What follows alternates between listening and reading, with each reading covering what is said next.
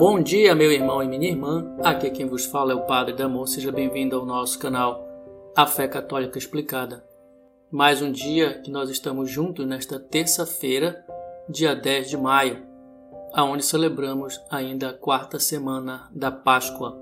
Irmãos, o evangelho de hoje continua a abordagem sobre o tema de Jesus como o bom pastor. O que deve estar claro para nós cristãos é que o seguimento de Jesus não pode se dar de qualquer jeito. O seguimento de Jesus sempre nos pede uma atenção especial à voz do pastor, como está bem frisado no Evangelho de hoje. Conhecer a voz do pastor implica necessariamente em conhecer o pastor. Ou seja, quem conhece e escuta o pastor não se perderá jamais.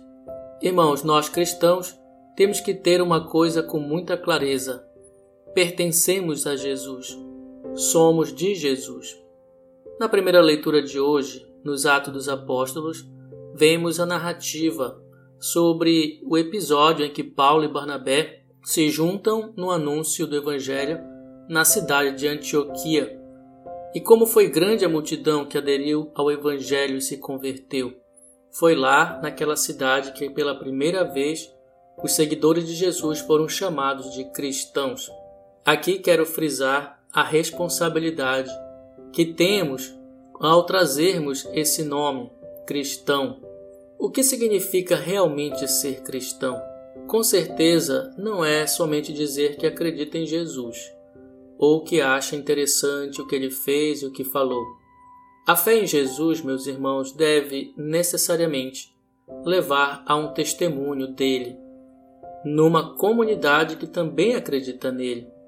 Ser cristão é seguir Jesus e se identificar com ele, é estar comprometido com ele e com a sua verdade. Ou seja, é um compromisso com a causa do reino, esse mesmo reino que Jesus veio anunciar e implantar em nosso meio. Ser cristão é querer ser continuador da missão de Jesus e também do seu jeito de amar o mundo. Veja então, irmão e irmã, que grandiosa é essa missão de ser cristão. Sim, é uma missão que devemos assumir e abraçar com amor. O ser cristão é abraçar com amor os caminhos que Jesus nos apresenta. E sabendo disso, temos que ter a certeza de que os caminhos de Jesus são perfeitos não temos por que duvidar. Talvez o que falte para cada um de nós é que sempre precisamos de um aprofundamento cada vez maior no conhecimento da pessoa de Jesus. Não podemos ser cristãos de verdade sem conhecer o Cristo, por isso devemos escutá-lo.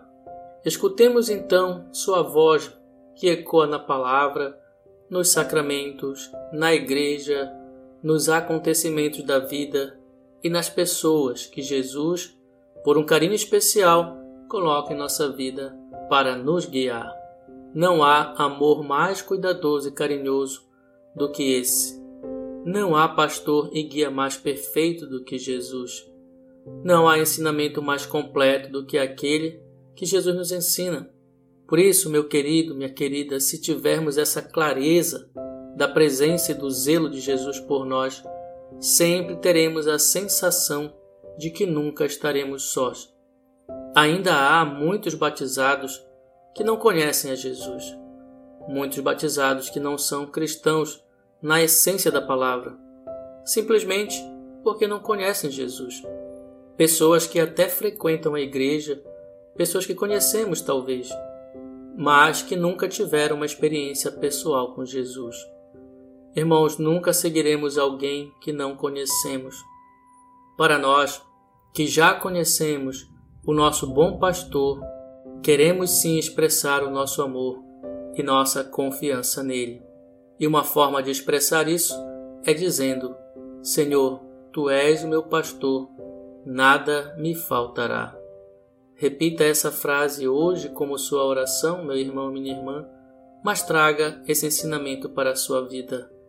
Sigamos o Cristo, sejamos dele, vivamos intimamente unidos a ele, conhecendo cada passo cada ensinamento, cada gesto que Ele coloca em nossa vida. Assim seremos autênticos discípulos e autênticas ovelhas desse grande pastor. Desejo-te um dia de paz e de muitas bênçãos em sua vida e uma terça-feira abençoada. Em nome do Pai e do Filho e do Espírito Santo.